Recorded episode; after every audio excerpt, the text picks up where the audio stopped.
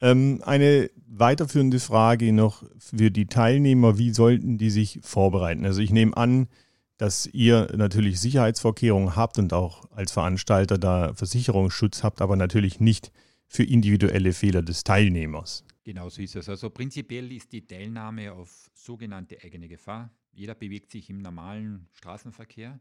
Es gilt die normale gesetzliche Grundlage von Österreich und im prinzipiell äh, sollte sich jeder privat, äh, wenn man wirklich Radrennen oder Radtouristikfahrten oder eben sehr viel Rad fährt, selbst versichern und wir, wir können da leider als Veranstalter keine Versicherung anbieten.